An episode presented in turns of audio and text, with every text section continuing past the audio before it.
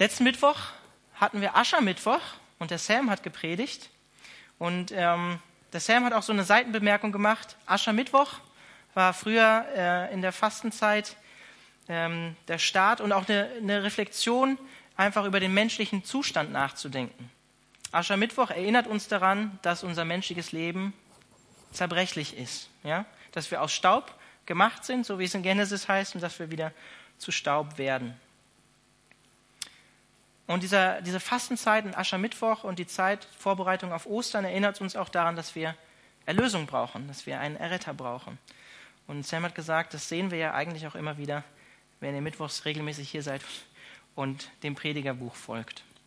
Genau, wir haben Abendmahl gefeiert letzten Mittwoch, war, wie ich finde, ein sehr gesegneter Gottesdienst. Ich habe es als sehr, sehr schön empfunden. Und ich möchte euch einfach ermutigen, wenn ihr fastet oder wenn ihr gar nicht wisst, hm, Fasten, was ist das? Hört euch die Predigt von letzten Mittwoch, von Aschermittwoch an. Hört euch die Predigt von vorletzten Sonntag an, wo der Sam über das Fasten gepredigt hat. Findet ihr auf unserer Homepage ccfreiburg.de.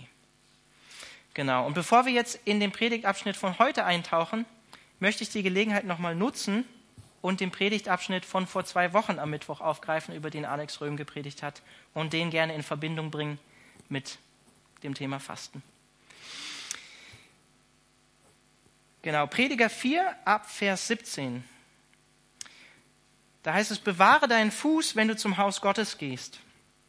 Sich nahen ist, um zu hören, ist besser, als wenn die Toren Opfer bringen, denn sie haben keine Erkenntnis, darum tun sie Böses.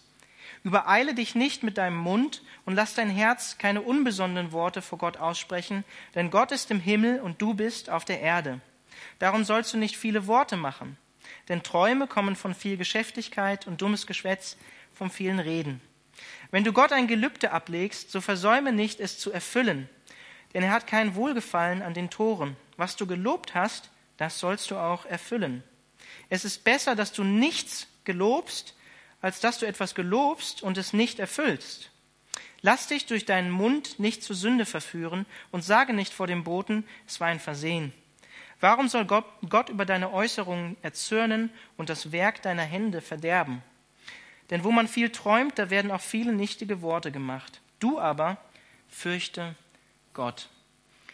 Ihr könnt euch schon denken, warum ich das nochmal aufgreife und mit dem Fasten in Verbindung bringen will. Der Prediger warnt uns hier, beziehungsweise Salomo davor, eine falsche Förmigkeit zu leben, ja? unauthentisch Gott anzubeten, mit unserem Mundwerk schneller zu sein und Gott etwas zu versprechen, was wir am Ende vielleicht dann gar nicht halten können. Und Salomo sagt ja aber, es ist besser, dass du nichts gelobst, also Gott keine falschen Versprechungen mit dem Fasten machst, als dass du etwas gelobst und es dann nicht erfüllst. Warum? Er sagt es ganz krass, weil es Sünde vor Gott ist. Lass dich nicht mit deinem Mund zur Sünde verführen, sagt er. Und ich denke, diese Worte hier sind ernst zu nehmen. Und es hat etwas mit Ehrfurcht vor Gott zu tun, wie er in Vers 6 sagt. Du aber fürchte Gott, sagt er. Wenn wir ehrlich sind, wir wollen, dass Gott uns ernst nimmt, oder? Wenn wir Gebetsanliegen haben und uns was von Gott erbitten, dann wollen wir, dass Gott uns ernst nimmt, oder? Und Gott nimmt uns ernst. Gott nimmt dich ernst, Gott nimmt mich ernst. Und deshalb sollten wir auch unsere Versprechen ihm gegenüber ernst nehmen. Eigentlich ganz simpel. Und trotz dieser Warnung, die uns der Prediger hier gibt, die uns Salomo gibt, möchte ich ergänzen, wir stehen unter Gottes Gnade, wenn wir mit Jesus Christus verbunden sind. Wir fasten nicht, um uns irgendwas vor Gott zu verdienen. Ja? Aber wenn du motiviert worden bist, wie ich, ich habe nicht so den persönlichen Bezug zum Fasten durch Sams Predigten. Ähm, dann nimm dir die Worte, die der Prediger hier sagt, wirklich zu Herzen. Wir erwarten von anderen Menschen, dass sie ihre Versprechen einhalten. Wie viel mehr sollten daher unsere Versprechen Gott gegenüber auch eingehalten werden oder ernst genommen werden? Ich habe das für mich jetzt in dieser Zeit so gelöst, ich möchte fasten, ich habe mir gewisse Dinge aufgeschrieben, aber ich habe Gott nicht gesagt, so und so äh, will ich das konkret machen, sondern ich habe einfach mal, ich lasse einfach mal diese Fastenzeit auf mich zukommen und möchte es einfach mal ausprobieren. Das wollte ich euch am Anfang gerne noch mitgeben zum Thema Fasten, weil wir es gerade intensiv in der Gemeinde hatten. Heute Abend geht es eigentlich ums Thema Geld. ja. Thema Geld auch aktuell gerade in der Gemeinde. Der Sam hat auch vor ein paar Wochen am Sonntag über das Thema Geben gepredigt. Aber, wie Gott es will, der Abschnitt im Predigerbuch geht es heute auch um das Thema Geld und Reichtum. Und ich starte einfach mal in Vers 7 bis 8. Wenn du Unterdrückung des Armen im Land siehst und Beraubung, Beraubung im Namen von Recht und Gerechtigkeit, so wundere dich nicht darüber. Denn über dem Hohen lauert noch ein höherer und über ihnen noch höhere. Doch ein Vorteil für ein Land ist bei all dem ein König, der dem Ackerbau dient. Salomo macht uns im Prinzip keine Hoffnung für die Welt, in der wir leben. Und es ist so, Unterdrückung kommt oft von oben durch einen politischen Führer. Und er sagt ja, letztlich können wir keine Revolution von oben erwarten. Kein neues politisches System von oben, kein neuer Machthaber von oben, kein neuer Präsident wird die Umstände in dieser Welt langfristig zum Guten wenden können. Das ist das, was er hier in Vers 7 sagt. Weil Salomo weiß, was im Herzen vom Menschen ist. Vielleicht kennt ihr alle diesen, diese Aussage, wenn jeder für sich selber oder für sich selbst sorgt, ist für alle gesorgt. So ticken leider viele Menschen. Und wenn wir ehrlich sind, wenn wir politische Systeme und so weiter anschauen, Vetternwirtschaft bei vielen, die Macht haben, auch bei uns in Deutschland, ist normal. Leider. Und er sagt, wundere dich nicht darüber, hier in Vers 7. Denn über dem Höheren lauert noch ein Höherer und so weiter und so fort. Also Salomo wendet sich hier wieder der Ungerechtigkeit in dieser Welt zu. Ganz brutal, offen und ehrlich. So wie er auch in Kapitel 3, Vers 16 gesagt hat. Und weiter sah ich unter der Sonne an der Stätte des Gerichts, also da, wo Recht herrschen sollte, da herrschte Ungerechtigkeit. Ja, Ungerechtigkeit herrschte an der Stätte des Rechts. Und in Kapitel 4, Vers 1, und so wandte ich mich um und sah alle Bedrückungen, die verübt werden unter der Sonne, und siehe, da flossen Tränen von den Unterdrückten, die keinen Tröster hatten, weil die Hand ihrer Unterdrücker so stark war und niemand konnte sie trösten. In diesem Fall, hier in Vers 7, geht die Unterdrückung auch wieder von den Machthabern aus. Und die Unterdrückung erfahren die Armen. Ja? Die Machthaber bereichern sich an denen, die ihnen untergeben sind, beuten sie aus. Sehen wir überall in der Welt. Und dann sagt er hier, über dem Hohen lauert noch ein Höherer. Finde ich eine interessante Formulierung. Das heißt, jeder ist auf seinen eigenen Vorteil in diesem System, in dem die Menschen, was die Menschen aufgezogen haben, äh, bedacht. Jeder ist auf seinen eigenen Vorteil bedacht. Und das Gute aber dabei zu wissen ist, selbst über dem höchsten Menschen lauert letztlich Gott, oder? Und Gott steht über all diesen hohen, in Verantwortung stehenden Leuten und wird eines Tages sie auch zur Rechenschaft ziehen. Ich habe es gerade gesagt, wir sind äh, im 500-jährigen Reformationsjubiläum, ja, und ich möchte euch einfach dazu ein schönes Zitat von Martin Luther geben. Der sagt Folgendes: Oberkeit, also ich übersetze es einfach mal mit Politiker. Politiker und Juristen bedürfen Vergebung der Sünden in ihrem Amt. Fürsten und alle Regenten und Obrigkeit, ob, ob sie gleich fromm oder gottfürchtig sind, können in ihrem Amt und weltlichen Regiment ohne Sünde nicht sein sagt er. Sie tun bisweilen manchem Unrecht, wenn sie sich gleich aufs Allerheiligste hüten, das nicht zu tun. Denn sie können es nicht allzeit schnurgleich treffen und fadenrecht machen, wie etliche Klüglinge meinen. Drum bedürfen sie am allermeisten Vergebung der Sünden. Also ein bisschen altdeutsch natürlich, aber was er sagt ist, gerade die Leute, die in Verantwortung sind, gerade Politiker, Juristen, Regenten, brauchen umso mehr Vergebung der Sünden, auch wenn sie sogar fromm sind und gute Motive haben, weil sie es nie auf eine gerechte Art und Weise so nach Gottes Standard äh, entscheiden können und regieren können. Das sagt Luther hier. Und Vers 8, vielleicht ein bisschen schwierig zu verstehen, doch ein Vorteil für ein Land ist bei all dem ein König, der dem Ackerbau dient. Was will er uns jetzt damit sagen? Ein König, wie hier in Vers 8, zählt, wie in Vers 7, zu den Hohen, oder? Die er in Vers 7 erwähnt hat. Wenn er sich jedoch ernsthaft um seine ihn Untergebenen kümmern würde, der König, also sie nicht unterdrückt und beraubt, ja, wie in Vers 7, dann sorgt er für ausreichend Nahrung im Land und stillt die Grundbedürfnisse von seinem Volk, kümmert sich um den Ackerbau im übertragenen Sinne. Er sorgt für Recht und Gerechtigkeit, könnte man vielleicht auch übertragen übersetzen. Und er sagt hier interessanterweise auch vielleicht, selbst wenn die Unterdrückung von oben kommt, wie in Vers 7, Anarchie ist auch keine Lösung, weil er das Herz vom Menschen kennt. Er sagt, ein König, der ähm, aus einem reinen Motiv seinem Volk dient, ist eine gute Sache. Was man dazu noch ergänzen könnte, wäre, die Leute, die in Verantwortung sind, ja, die er hier in Vers 7 erwähnt, die täten gut daran, sich zu erinnern, dass auch sie abhängig sind von den Untergebenen, die den Ackerbau betreiben. Denn letztlich brauchen auch sie Nahrung und Essen und sind von ihnen abhängig. Und auch der Wohlstand von ihrem Land ist abhängig von den Leuten, die arbeiten für sie. Und was man auch ergänzen kann, auch sie sind abhängig von dem, was Gott auf dem Feld wachsen lässt. Letztlich jeder Mensch, der hier lebt.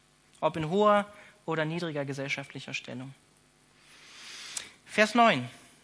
Es geht ans Eingemachte. Wer Geld liebt, bekommt vom Geld nicht genug. Und wer Reichtum liebt, nicht vom Gewinn. Auch das ist nichtig, sagt er. Was sagt er hier? Geld allein kann was? Nicht glücklich machen. Und ich behaupte, wenn jemand wusste, dass Geld allein nicht glücklich machen kann, ich glaube, Salomo hat das Predigerbuch geschrieben, dann Salomo. Denn er hatte ziemlich viel Kohle. Und Salomo beschreibt hier vielleicht auch sich selbst. Er beschreibt hier eine Person, die Geld zu seinem Gott gemacht hat, die Geld liebt, Geld anbetet, Geld gierig ist. So eine Person beschreibt Salomo hier. So wie Jesus sagt in Matthäus 6, Vers 24, ein Mensch kann nicht zwei Herren dienen. Er wird dem einen ergeben sein und den anderen abweisen. Für den einen wird er sich ganz einsetzen und den anderen wird er verachten. Ihr könnt nicht Gott dienen und zugleich dem Mammon. Das ist der aramäische Ausdruck für Geld oder Besitz.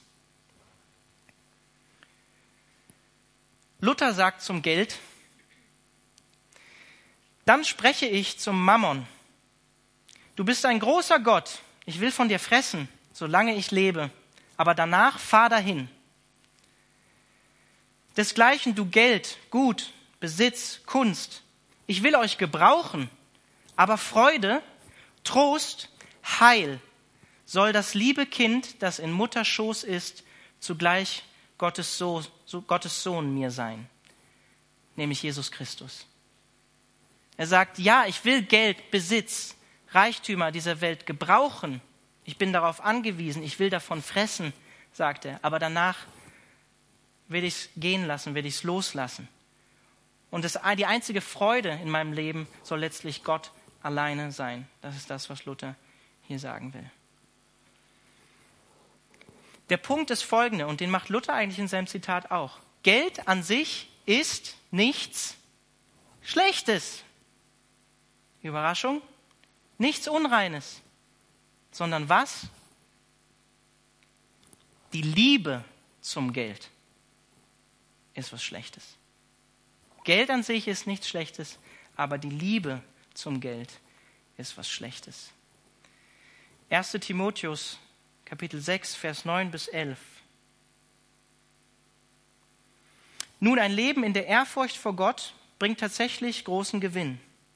Vorausgesetzt, man kann sich, was den irdischen Besitz betrifft, mit wenigem zufrieden geben. Oder haben wir etwas mitgebracht, als wir in diese Welt kamen? Nicht das Geringste. Und wir werden auch nichts mitnehmen können, wenn wir sie wieder verlassen. Wenn wir also Nahrung und Kleidung haben, soll uns das genügen. Wer jedoch darauf aus ist, reich zu werden, verfängt sich in einem Netz von Versuchungen und erliegt allen möglichen unvernünftigen und schädlichen Begierden, die dem Menschen Unheil bringen und ihn ins Verderben stürzen. Und das ist der Punkt, den ich machen will in Vers 10.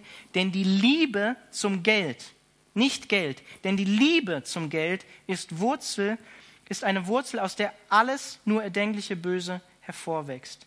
Schon manche sind vom Glauben abgeirrt, weil sie der Geldgier verfallen sind und haben dadurch bitteres Leid über sich selbst gebracht.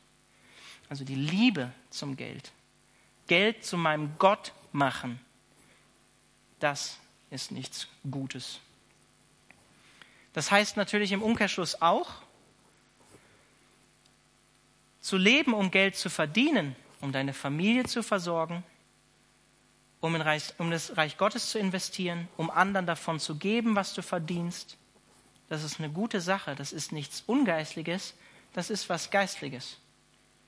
Aber die Warnung, die Paulus hier macht und die Salomo auch macht, ist Geld, Besitz, Reichtum wird dich niemals wirklich befriedigen, sondern den Durst nach mehr schüren, wenn du dein Herz daran hängst.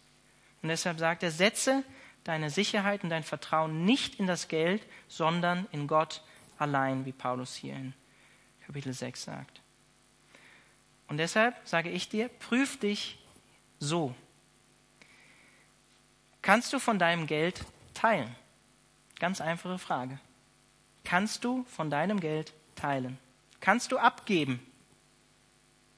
Kannst du Dinge, die dir wertvoll sind, es muss noch nicht mal Geld sein, kannst du sie loslassen und anderen davon geben? Denn was sagt Jesus? Denn wo dein Reichtum ist, da wird auch dein Herz sein. Ich habe das selber jetzt in den letzten zwei Monaten ganz persönlich erfahren, wie Gott Menschen gebraucht hat, die bereit waren, zu geben. Und Gott hat es ihnen, denke ich, übernatürlich aufs Herz gelegt. Ist jetzt sehr persönlich, was ich sage, aber ähm, unsere Familie oder meine Frau und ich, unser Sohn, wir hatten seit Dezember, sind, sind in eine gewisse Geldnot geraten, ins Minus im Konto. Hatte verschiedene Gründe, die nicht unbedingt in unserer Person lagen. Und Gott hat zwei verschiedenen Menschen in den letzten zwei Monaten einfach aufs Herz gelegt, uns Geld zu geben, ohne dass wir darum gebeten haben. Und Gott hat wirklich jetzt in diesem Monat das auf plus minus null gebracht. Also wir haben jetzt nicht mehr, dass ich noch irgendwie, dass wir irgendwas uns extra davon kaufen könnten, aber Gott hat uns versorgt in den letzten zwei Monaten, weil Gott Menschen aufs Herz gelegt hat, zu geben, uns zu geben. Interessanterweise auch eine Person, die wir nur flüchtig kennen, die wir in Siegen letztes Jahr kennengelernt haben. Also, ähm, ja, das ist die Versorgung, die ich einfach als persönliches Zeugnis geben will, weil Gott Menschen aufs Herz gelegt hat, zu geben, loszulassen. Und in diesem Zusammenhang möchte ich auch einfach ähm, daran erinnern, dass wir die Kollekte wieder einführen wollen, hier in der Calvary Chapel. Der Sam hat über das Geben gepredigt. Ich möchte euch ermutigen, euch wirklich diese Predigt anzuhören. Das war eine sehr, sehr gute Predigt über das Thema Geben hört sie euch online an. Wir, wir denken als Gemeindeleitung, geben ist ein bewusster und sichtbarer Teil vom Gottesdienst. Ohne Druck aufzubauen. Wir sind auch noch am Überlegen, wie wir das praktisch umsetzen, wie wir das auf eine gesunde Art und Weise machen. Bisher haben wir nie eine Kollekte hier die letzten Jahre eingesammelt. Leider ist es so, dass viel zu viele Christen, und ich sage das mir selbst, nur auf diesem Level leben, für sich selbst zu sorgen, anstatt weiterzudenken, den Schritt weiterzugehen, auch bereit zu sein, zu geben von dem Überfluss, den Gott uns gibt. Und es ist so, dass unsere gesamte Gesellschaft, in der wir leben, behaupte ich jetzt einfach mal, äh, uns in genau eine andere Richtung drückt, oder? All die Werbung, all die Dinge, die uns angeboten werden, die wir kaufen sollen. Ich meine, du musst nur einmal auf Facebook gehen, wo du individualisiert die Werbung auf deine Bedürfnisse inzwischen bekommst, was dich interessiert. Ähm, ja, ist ganz interessant. Ich habe einen Notizblock, ähm, der ist von der Firma Monster. Das ist ein ähm, Portal, wo man äh, Jobs suchen kann. Und der, der Slogan von, von diesem äh, Portal Monster ist, das sehe ich immer wieder und das erinnert mich immer wieder, das Bessere für mich. Ja? Aber wir dürfen als Christen das Bessere für dich sagen. Vers 10. Müssen das Kapitel noch abschließen. Ich beeile mich. Wo viele Güter sind, da sind auch viele, die davon zehren. Und was hat ihr Besitzer mehr davon als eine Augenweide? Wo viele Güter sind, da sind auch viele, die davon zehren. Und was hat ihr Besitzer mehr davon als eine Augenweide? Mit anderen Worten, solange du liquide bist, solange du Geld hast, hast du reichlich Freunde, in Anführungszeichen. Warum? Wie hier sagt in Vers 11, weil sie auch von dem zehren, was du hast, weil sie davon zehren können. Und wenn dein Geld irgendwann weg ist, oder dein Besitz oder dein Reichtum, dann zeigt sich, wer wirklich dein Freund war. Weil viele Leute, die dann nicht mehr davon zehren können, weg sind. Er sagt, da wo viel Besitz und Reichtum ist, da werden Menschen magisch angezogen davon, die begierig sind nach viel Geld und Reichtum. Und er sagt ja auch, der Besitzer dieser Reichtümer kann nur dastehen, dabei zusehen, wie dies geschieht. Wir Leute werden einfach magisch angezogen. Vers 11. Süß ist der Schlaf des Arbeiters, ob er nun wenig oder viel ist, aber den Reichen lässt seine Übersättigung nicht schlafen. Er sagt, der Arbeiter, der nicht viel hat, manchmal auch zu wenig zu essen, wie er hier sagt, ja, ob er nun wenig oder viel ist, sagt er, der manchmal sogar seine Grundbedürfnisse nicht stillen kann, also essen, trinken, hat dennoch guten Schlaf, sagt er. Etwas so Banales und Einfaches wie ein guter Schlaf, ein guter Nachtschlaf, ist nichts Selbstverständliches, oder? Also ich kann das aus eigener Erfahrung sagen, es ist nichts Selbstverständliches. Du kannst wenig besitzen und dennoch entspannt sein, weil du weißt, dass Gott dein Versorger ist. Du kannst wenig besitzen und dennoch entspannt sein, weil du weißt, dass Gott dein Versorger ist. Einen ruhigen Schlaf haben. Deshalb sage ich dir, arbeite ehrlich, gewissenhaft an den Ort, wo Gott dich beruflich hingestellt hat, wo auch immer das ist, auch wenn am Ende deines Monats vielleicht nicht 5000 Euro netto plus auf deinem Konto monatlich erscheinen. Was für einen Beruf hat Jesus Christus ausgeübt? Der Sohn Gottes, Handwerker, Arbeiter, Zimmermann. Wenn ihr im Sonntagsgottesdienst da wart, als ich über einen Abschnitt im Lukasevangelium gepredigt habe, Jesus Christus kam aus ärmlichen Verhältnissen höchstwahrscheinlich kam aus einer Stadt, die unbekannt war, die sogar einen schlechten Ruf hatte, Nazareth. Was Salomo uns hier in diesem Vers 11 sagt, ist, der Überfluss des Reichtums kann keinen sorgenfreien und entspannten Schlaf garantieren. Geht einfach nicht. Geld kann dir keinen ruhigen Schlaf kaufen. Geld kann kein sorgenfreies Leben kaufen. Und Geld kann auch deine zwischenmenschlichen Probleme, die dich manchmal dann nachts nicht schlafen lassen, in Ordnung bringen und heilen. Wie viele reiche Menschen, wie viele Stars von mir aus auch, leben in zerrütteten zwischenmenschlichen Beziehungen und schlafen aufgrund dessen nachts nicht gut. Von mir aus auch aufgrund von anderen Problemen. Viele. Und oft leben wir, wenn wir ehrlich mit uns selbst sind, in diesem Mythos, wenn unser Konto diese oder jene Summe anzeigen würde, dann wären wir zufrieden und dann könnten wir vielleicht in Ruhe schlafen. Das Problem ist, wir sind häufig nicht mit dem zufrieden, was wir haben, was Gott uns gegeben hat. Das heißt eigentlich letztlich, wir vertrauen doch auf unser Konto, auf unsere eigene Kraft, das, was wir erarbeitet haben. Und letztlich nicht auf Gott, der eigentlich im Neuen Testament sagt, dass er uns versorgen wird, wenn wir zu ihm gehören. Und ich möchte einfach hier nochmal die Seitenbemerkung machen, auch wenn ich dieses Zeugnis jetzt aus den letzten zwei Monaten von mir erzählt habe. Das heißt nicht, dass ich geistlicher bin oder so. Es war wirklich für mich ein Wunder. Ich habe das das erste Mal so erlebt, dass Gott mich so versorgt hat. Nicht nur, weil ich Assistenzpastor bin, heißt das nicht, dass Gott nur Assistenzpastoren Pastoren so versorgt, ja? sondern jeden, jeden, jedes Kind Gottes, wenn wir ihm vertrauen. Und ich möchte auch mit einem anderen Mythos im Zusammenhang von diesem Vers aufräumen. Arm zu sein heißt nicht gleich, dass es gut ist, dass der Arme ein guter Mensch ist. Und es heißt auch nicht, dass ein Reicher böse ist oder schlecht oder schlechter als der Arme. Wir leben leider manchmal in diesem Mythos. Oder umgekehrt heißt es auch nicht, dass der Arme schlecht ist, weil er zu dumm ist und es im Leben zu nichts gebracht hat. Und der Reiche gut, und klug. Weil er es gepackt hat, weil er Wissen hat. Vielleicht auch, weil er Erbe bekommen hat von jemandem, der es eigentlich alles erarbeitet hat und nicht er selbst. Das ist Quatsch. Das ist falsches Denken. Genauso wie Geld an sich nichts Schlechtes ist, so kann auch Armut oder Reichtum an sich nichts Schlechtes sein. Es sagt nichts über deinen geistigen Zustand und deine Beziehung zu Gott aus. Du kannst arm sein und gottgefällig leben. Du kannst reich sein und gottgefällig leben oder umgekehrt. Oder? Arm zu sein ist auch nicht geistlicher als reich zu sein. Reich zu sein ist nicht geistlicher als arm zu sein.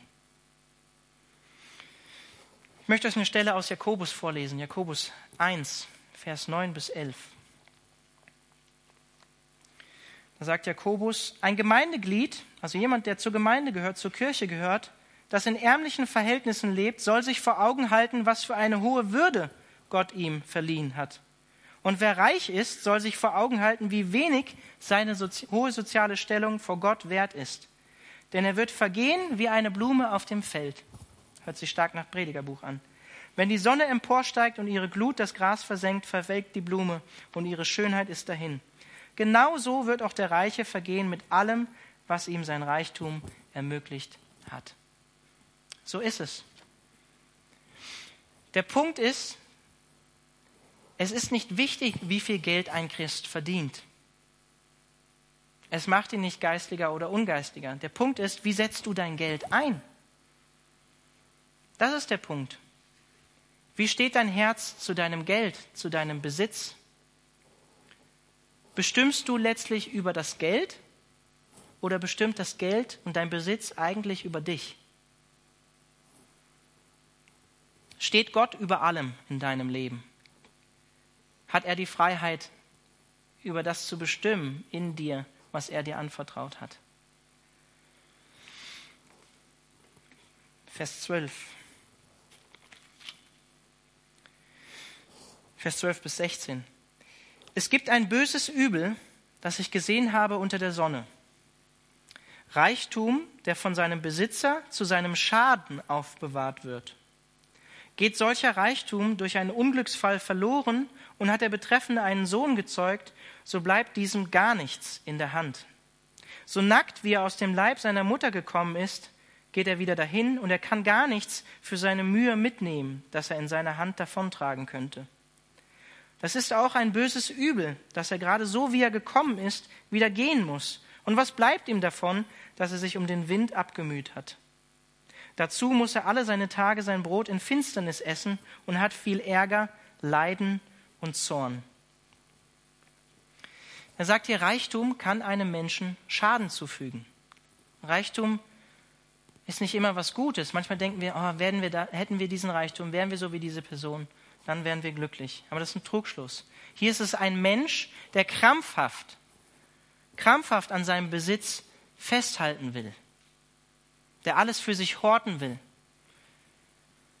Und wie das Leben manchmal so spielt, kommt ein unerwartetes Ereignis und er verliert alles, woran er so krampfhaft festgehalten hat.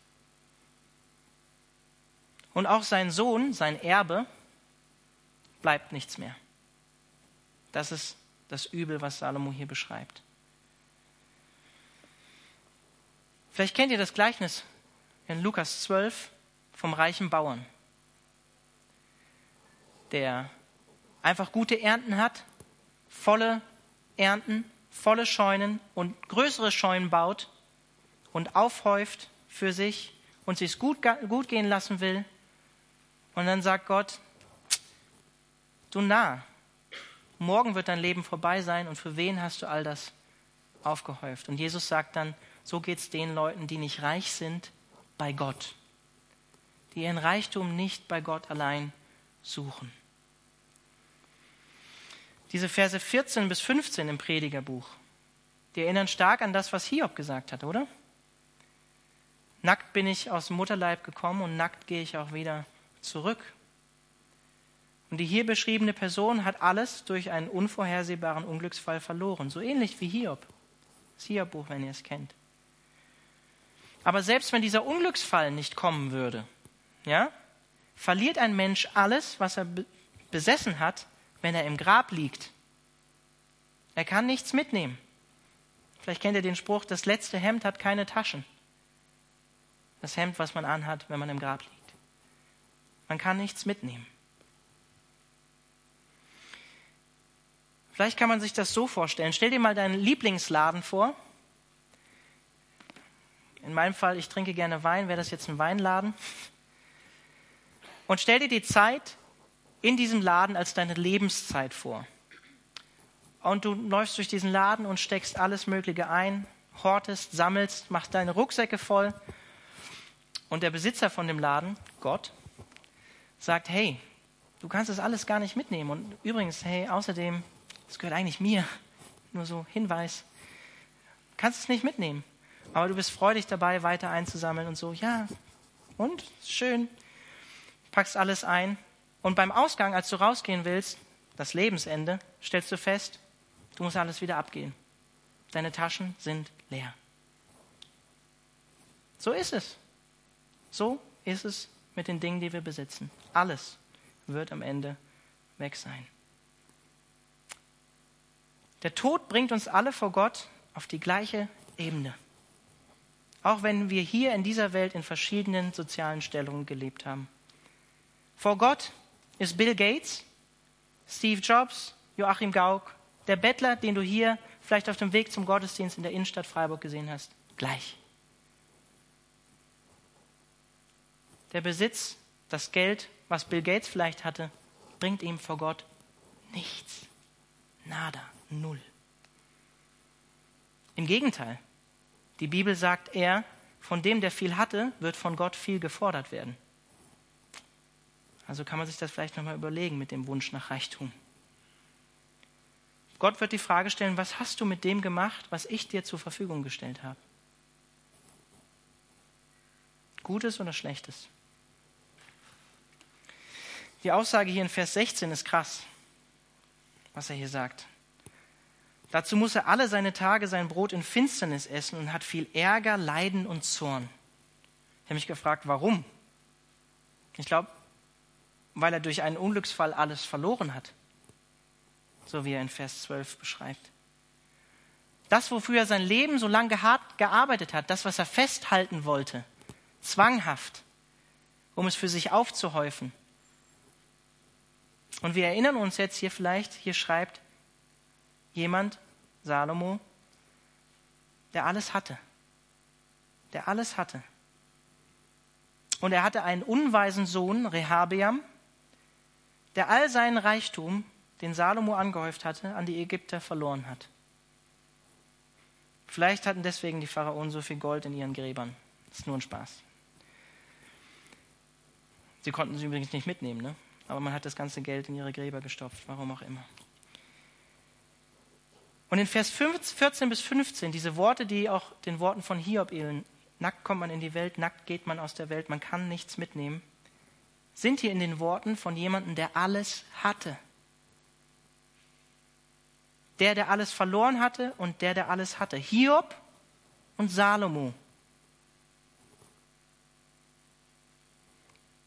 Salomo als jemand, der glücklich gewesen sein müsste nach unserem menschlichen Maßstab weil er alles hatte, was er auf dieser Welt haben konnte, haben wollte. Und übrigens, Hiob war zuerst auch ein reicher Mensch, bevor ihm Gott alles genommen hat. Und am Ende hat Gott ihm auch wieder alles doppelt und dreifach zurückgegeben. Und was könnte eine Predigt durch das Predigerbuch sein ohne Pascal? Der sagt folgendes: Elend, Hiob und Salomo. Punkt. Okay, viele kommen damit vielleicht nicht klar. Er sagt noch mehr. Elend. Salomon und Hiob haben das Elend des Menschen am besten erkannt und am besten von ihm gesprochen. Der eine, der glücklichste, und der andere, der unglücklichste. Der eine, die Eitelkeit der Freuden aus Erfahrung kennend, Salomo, und der andere, die Wahrheit der Leiden, Hiob. So ist es. Der, der nichts mehr hatte, und der, der alles hatte, letztlich können sie nichts mitnehmen. Vers 17 bis 19. Siehe, was ich für gut und für schön ansehe, ist das, dass einer esse und trinke und Gutes genieße bei all seiner Arbeit, womit er sich abmüht unter der Sonne, alle Tage seines Lebens, die Gott ihm gibt, denn das ist sein Teil. Auch wenn Gott irgendeinem Menschen Reichtum und Schätze gibt und ihm gestattet, davon zu genießen und sein Teil zu nehmen und sich zu freuen in seiner Mühe, so ist das eine Gabe Gottes. Denn er denkt nicht viel an die Kürze seiner Lebenstage, weil Gott ihm die Freude seines Herzens gewährt. Ich weiß nicht, wie es euch geht, aber ich persönlich liebe diese Aufrufe vom Prediger äh, immer wieder zum Lebensgenuss und zur Freude. Trotz der Schwere, die über diesem Buch immer wieder schwebt, oder vielleicht brutalen Ehrlichkeit, die immer wieder über diesem Buch schwebt. Ich finde das so lebensnah und ehrlich. Weil so ist das Leben. Das Leben hat Höhen und Tiefen und darin das zu genießen, was Gott uns gibt, ist eine Kunst. Es, es kommt aus Gottes Hand, wie er sagt. Zufrieden zu sein mit dem, was man hat, was Gott einem gegeben hat, ist nicht selbstverständlich. Die einfachen Dinge im Leben genießen zu können, kann man nicht mit Geld kaufen. Die einfachen Dinge im Leben genießen zu können, kann man nicht mit Geld kaufen. Essen und Trinken, sagt er hier in Vers 17. Das sind menschliche Grundbedürfnisse. Das ist ein Grundbedürfnis vom Menschen. Und interessanterweise die Person, die vorher beschrieben wird in den Versen 12 bis 16, der Hamster, der alles für sich hamstern will, horten will. Was heißt es in Vers 16? Er konnte es nicht mehr genießen. Dazu muss er alle seine Tage sein Brot in Finsternis essen, hat viel Ärger, Leiden und Zorn, obwohl er gehortet hat für sich. Wenn ich dir einen guten Rat geben darf, horte und sammle nicht alles für dich, sondern genieße es in Gemeinschaft mit anderen Leuten. Genieße es in Gemeinschaft mit anderen Leuten. Und ich sage mir das auch selbst, ich persönlich trinke gerne guten Wein und einen guten Wein genießt man in Gemeinschaft mit anderen Leuten. Ich habe letztens, ich habe so ein Regal bei uns in der Küche, stehen so meine Errungenschaften, meine schönen Weinflaschen, ähm, an die ich mich erinnern will. Die waren schöne Weine. Es sind so zehn Flaschen und ich dachte so, hm, die Mei ja leer, leer, ausgetrunken. Natürlich, voll, leer. Und die meisten Flaschen ist mir aufgefallen, haben für mich einen Erinnerungswert an eine Gemeinschaft, die ich mit Leuten hatte, die ich gemeinsam, wo ich gemeinsam mit ihnen diesen Wein getrunken habe, wo ich einfach eine gute Zeit hatte. Eine Erinnerung äh, einfach ans Teilen mit, mit anderen Leuten und eine gute Gemeinschaft. Von daher meine Ermutigung wirklich an dich, ob das nur Wein ist oder was anderes, horte nicht alles für dich, sondern teile. Genieß die Gemeinschaft mit anderen Leuten. Genieß die Dinge, die Gott dir gegeben hat, mit anderen Leuten. Und das Gute ist auch, wie es hier in den drei Versen am Ende vom Kapitel heißt, wir brauchen uns nicht schuldig fühlen für die Dinge, die Gott uns zur Verfügung stellt. Er sagt, wir dürfen sie genießen. Es ist eine Gabe Gottes, das genießen zu können, sagt er. Und sogar in Vers 18 sagt er, wenn Gott irgendeinem Menschen Reichtum und Schätze gibt, wieder sehen wir wieder hier, ist nichts Verwerfliches, wenn jemand Reichtum und Besitz, Schätze hat. Ist nichts Schlechtes an sich, sondern, ich hoffe, das nehmt ihr mit, die Einstellung dazu. Hängt dein Herz daran? Ist es die Liebe zum Reichtum, die Liebe zu den Dingen, die Liebe zum Geld? Genauso wie Geld an sich nichts Schlechtes ist, sondern die Liebe zum Geld. Die Person, die richtig umgehen kann mit Reichtum, weiß, woher der Reichtum kommt, nämlich von Gott. Ich bin fest davon überzeugt, in der Beziehung zum Geber, zu demjenigen, der den Reichtum gibt und ihn schenkt, besteht die Möglichkeit, diese Geschenke, die dieser Geber gibt, Gott, auf eine angemessene Art und Weise genießen zu können. Im richtigen Verhältnis. Und ich muss hier an der Stelle einfach auch wieder ein persönliches Beispiel bringen. Mein Schwiegervater, ich muss einfach meinen Schwiegervater als Beispiel nehmen. Der hat eine eigene Firma, und ich bin immer wieder fasziniert von dieser Familie, seitdem ich sie kenne. Ähm, sie haben viel Besitz, aber es ist eine Familie, die gerne gibt und gerne teilt. Und sie glauben an Gott. Und der Reichtum und der Besitz ist nichts, woran sie ihr Herz hängen, sondern Gott. Es ist möglich. Und in Vers 19 sagt er, denn er denkt nicht mehr viel an die Kürze seiner Lebenstage, weil Gott ihm die Freude seines Herzens gewährt. Bisschen schwer verständliche Aussage vielleicht, aber ich glaube persönlich, dass es nichts anderes sagt als manchmal, nicht immer, manchmal nicht immer, hat es im Leben durchaus seinen Platz, nicht an die schweren Dinge des Lebens zu denken, an unsere schweren Lebensumstände, in denen wir sind, an unsere Sorgen, in denen wir sind. Weil Gott uns die Möglichkeit gibt, uns mit Dingen, die uns Freude bereiten, die er uns gegeben hat, zum Genuss, weil er gut ist, abzulenken, uns mit diesen Dingen zu füllen. Es hat auch seinen Platz und Raum im Leben, auch im christlichen Leben. Was sagt Jesus Christus in Matthäus 6, Vers 34? Sorgt euch nicht um den nächsten Tag, der Tag allein der morgen kommen wird, hat seine Sorge genug. Das hat durchaus seinen Platz. Ist nichts Ungeistliches, was hier in Vers 19 steht. Und in dem Zusammenhang möchte ich auch ein abschließendes Wort zum Fasten sagen. Ja? Fasten oder zölibatäres Leben, also ehelos Leben oder andere Formen von Selbstverleugnung können eine gute Sache sein. Aber wir müssen aufpassen, es ist nicht zu einer geistlichen Norm zu machen für alle. So wie es der Prediger hier sagt. Ne? Umgekehrt kann Genuss von Dingen, die Gott uns schenkt, auch eine Form der Anbetung sein, sie, sie zu genießen. Zu wissen, woher kommt das, was ich habe. Freude daran zu haben. In der Gemeinschaft mit anderen Leuten. Ein gutes Essen.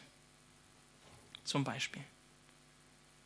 Das ist auch Anbetung. Zu wissen, woher es kommt. Dem Geber zu danken für das, was er einem schenkt was er einem zur Verfügung gestellt hat, zum Genuss und ihm dafür die Ehre zurückzugeben. Das ist genauso Anbetung, wie Fasten Anbetung sein kann. Und bevor ich jetzt gleich Schluss mache, möchte ich noch drei Punkte zum Thema Geld, Reichtum, Besitz mitgeben. Ich glaube, häufig, der erste Punkt, versuchen wir durch Geld unser menschliches Grundbedürfnis nach Sicherheit zu stillen. Wir suchen Sicherheit darin. Aber wahre Lebenssicherheit, Beständigkeit und Hoffnung ist nur bei Gott zu finden. Er hat uns gesagt, er wird für uns sorgen. In 1 Timotheus 6, ein paar Verse weiter, heißt es zu den Reichen, Schärfe denen, die es in der Welt zu Reichtum gebracht haben, ein, nicht überheblich zu sein und ihre Hoffnung nicht auf etwas so Unbeständiges wie den Reichtum zu setzen, sondern auf Gott. Denn Gott gibt uns alles, was wir brauchen, in reichem Maß und möchte, dass wir Freude daran haben. Ermahne sie, die Reichen Gutes zu tun, freigebig zu sein und ihren Besitz mit anderen zu teilen. Wenn ihr Reichtum in solchen Taten besteht, ist das im Hinblick auf ihre Zukunft eine sichere Kapitalanlage und sie werden das wahre Leben gewinnen. Finde ich genial, die Übersetzung hier von der NGÜ, eine sichere Kapitalanlage. Statt auf die Quelle von allem Leben zu setzen, Gott, geben wir uns manchmal mit der billigen Liebe zum Geld zufrieden, oder? Statt auf den großen Gewinn zu setzen, nämlich die Ehrfurcht, wie es hier auch heißt, das ist die Ehrfurcht vor Gott, die Kernaussage vom gesamten Predigerbuch. Fürchte Gott. Habe Ehrfurcht vor Gott. Bezieh Gott in dein Leben ein. Mach ihn zur Prio 1 in deinem Leben. Und wir sollten darauf setzen und nicht auf so etwas Unbeständiges wie Geld, Reichtum oder Besitz. Das ist unweise. Und zweitens sagt er hier, das ist der zweite Punkt, den ich machen möchte, er sagt den Reichen, sie sollen nicht überheblich sein. Warum sammeln Leute, warum häufen Leute an? Besorgen sich Statussymbole. Warum machen sie das? Pascal beantwortet das trefflich. Wie unbefriedigend wären alle Reichtümer der Erde ohne ihre Zustimmung? Wie unbefriedigend wären alle Reichtümer der Erde ohne ihre Zustimmung? Das heißt, die Leute besorgen sich das ganze Zeug, weil andere Leute dann sehen, oh, wow, der hat es zu was gebracht. Der fährt einen Mercedes-Benz, der hat ein fettes Haus, der hat eine Yacht. Deswegen. Wenn wir diesen Dingen gar nicht diesen Wert beimessen würden, wie es Menschen tun oder die Gesellschaft tun, wären uns diese Dinge, ehrlich gesagt, pups egal. Ob wir nun einen Mercedes fahren oder einen Ford. Wir stufen das so ein, wie Pascal sagt. Die Leute stimmen damit ein, dass das gut ist und dass es dann befriedigend wäre. Wir verschaffen uns oft Reichtum, um einen Ego-Boost zu haben für uns selbst, vor anderen Menschen. Einen Lebensstil vor anderen zu zeigen, dass man reich ist. Mein Haus, mein Auto, mein Boot und so weiter oder meine Autos. Und wir bauen uns Abbilder des Reichtums, um der Welt zu zeigen, wir haben es geschafft. Wir haben es geschafft. Ich bin besser, ich bin schlauer, ich bin gebildeter, ich bin klüger als du. Ich habe es zu mehr gebracht im Leben. Und genau davor warnt Paulus hier reiche Christen. Geld, Reichtum, Besitz geben dir nämlich die Möglichkeit, stolz zu werden, deinen Stolz zu füttern und Macht auch auszuüben. Und er warnt hier davor. Du kannst reich sein, auch als Christ. Das ist nichts Ungeistliches, aber musst du es zeigen? Durch das fette Auto, das du fährst? Durch das fette Haus, was du hast? Fragwürdig, ob du das musst. Wobei auch ein großes, schönes Haus, wenn man viel Geld hat, nichts Verwerfliches an sich ist. Aber Paulus warnt hier trotzdem davor. Wie viel mehr warnt Jesus vor Reichtum und Besitz? Er sagt sogar, es ist ziemlich schwer für jemand, der viel auf dieser Welt hier hat, wo reinzukommen? Ins Reich Gottes. Errettet zu werden, sagt er damit. Eher geht ein Kamel durch ein Nadelöhr, als dass ein Reicher ins Reich Gottes eingeht, sagt er. Krasse Aussage von Jesus. Warum sagt er das? Weil ich glaube, diese Person denkt, sie brauche Gott gar nicht mehr. Ich habe es nämlich alleine geschafft. Ich brauch, bin ja gar nicht abhängig von Gott. Aber das ist ein Trugschluss. Die Gefahr von Reichtum, Geld und Besitz ist, dass wir uns von dem, der es gegeben hat, von dem Geber abwenden. Es ist einfacher, das Geschenk zu lieben, als den Geber, oder? Es ist einfacher, das Geschenk zu lieben, als den, der es uns gegeben hat. Vielleicht kennt ihr auch das Gleichnis, was Jesus erzählt in Markus 10 von dem reichen Mann, der zu Jesus kommt und sagt, hey, was muss ich tun, um ewiges Leben zu haben? Und in dem Zusammenhang sagt er auch das mit dem Nadelöhr und so weiter. Und er sagt, Jesus ähm, sagt, ja, du weißt, du kennst doch die Gebote und so, die musst du alle halten. Und er sagt, ja, das habe ich gemacht. Habe ich alles gemacht. Und dann sagt Jesus liebevoll, hey Junge, ich weiß, dass du viel Besitz hast. Verkauf alles, gib es den Armen, folg mir nach. Sammel dir Schätze im Himmel, sagt er. Und diese Person macht es nicht, geht traurig weg. Und dann sagt Jesus diese Worte mit dem Nadelöhr, mit dem Kamel und dem Reichen. Verkaufe alles und du wirst einen Schatz im Himmel haben, sagt Jesus. Die Bibel sagt uns nicht, dass wir nicht nach Gewinnen streben sollen. Wir sollen nach dem richtigen Gewinn streben, sagt er. Nach Gott selbst, Ehrfurcht vor Gott, so wie es auch das Predigerbuch sagt, so wie es hier in 1 Timotheus 6 heißt. Jesus Christus ist nicht gegen Investment. Jesus Christus ist gegen falsches Investment. Er sagt, wir sollen uns Schätze sammeln, aber Schätze im Himmel, nicht auf dieser Welt. Und als Christen sammeln wir keine Schätze unter der Sonne, wie es immer wieder im Predigerbuch heißt, oder auf der Erde. Wir sollen uns Schätze im Himmel sammeln. Das heißt für uns als Christen, wir setzen unseren Fokus auf Gott allein, auf Gott selbst, auf den, der die Dinge gibt. Und wir suchen unser Glück in ihm allein, in ihm allein. Und setzen auf ein Leben mit ihm und richten unser Leben deshalb auch an seinen Maßstäben aus. Ich möchte mit dem Psalm 119, Vers 14 abschließen. Da heißt es, es erfüllt mich mit Freude, mit Freude, den Weg zu gehen, den du als richtig bezeugst. Darüber bin ich glücklicher als über alles, was man besitzen kann. Ich würde jetzt gerne noch beten. Lade das Lobpreisteam auf die Bühne ein. Herr Jesus, ich wünsche mir das für mein Leben, das zu haben, was, wie es hier in Vers 14 im Psalm 119 heißt, mit Freude erfüllt zu sein an dem, was dein Gesetz bezeugt, was du selbst aber auch bist, was du dir für mein Leben wünschst, was du für einen Plan für mein Leben hast, daran in mein, mein Glück zu suchen und nicht in den Dingen, die ich besitze. Herr, und ich möchte dich einfach darum bitten, dass du ja einfach die, die Dinge in unserem Leben aufdeckst und zeigst, dass du einfach auch ja, ganz persönlich jetzt zu uns sprichst, wo Dinge in unserem Leben sind, an denen wir krampfhaft vielleicht festhalten, die wir nicht loslassen können, wo du einfach liebevoll deine Hand drauf legst und uns vielleicht zeigen willst, hey, du solltest es loslassen oder musst es loslassen.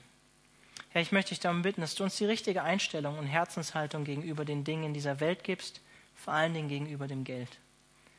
Herr, und ich bete einfach darum, dass du uns reichlich versorgst, einfach mit allem, was wir zum Leben brauchen. Du hast uns das zugesagt, du hast uns das versprochen. Herr, und ich bete darum, dass wir das, was wir von dir bekommen, dass wir es auch auf eine angemessene Art und Weise genießen können in unserem Leben. Herr, und ich bete einfach auch für jeden Einzelnen, der hier ist heute Abend, der vielleicht beladen ist, Sorgen hat, ja, einfach Schwere in seinem Herzen hat. Ich bete einfach darum, Herr, dass du aufbaust, erneuerst, erfrischt und einfach durch die Dinge, die du geschenkt hast, die wir vielleicht, für die wir gerade blind sind, vielleicht auch, dass du sie uns zeigst und dass wir es auch genießen können, dass du uns schenkst, daran Genuss und Freude zu haben. Die Dinge, die du uns vor Augen gestellt hast. Danken dir dafür, dass du letztlich unser wahres Gut bist, unser wahrer Gewinn. Amen.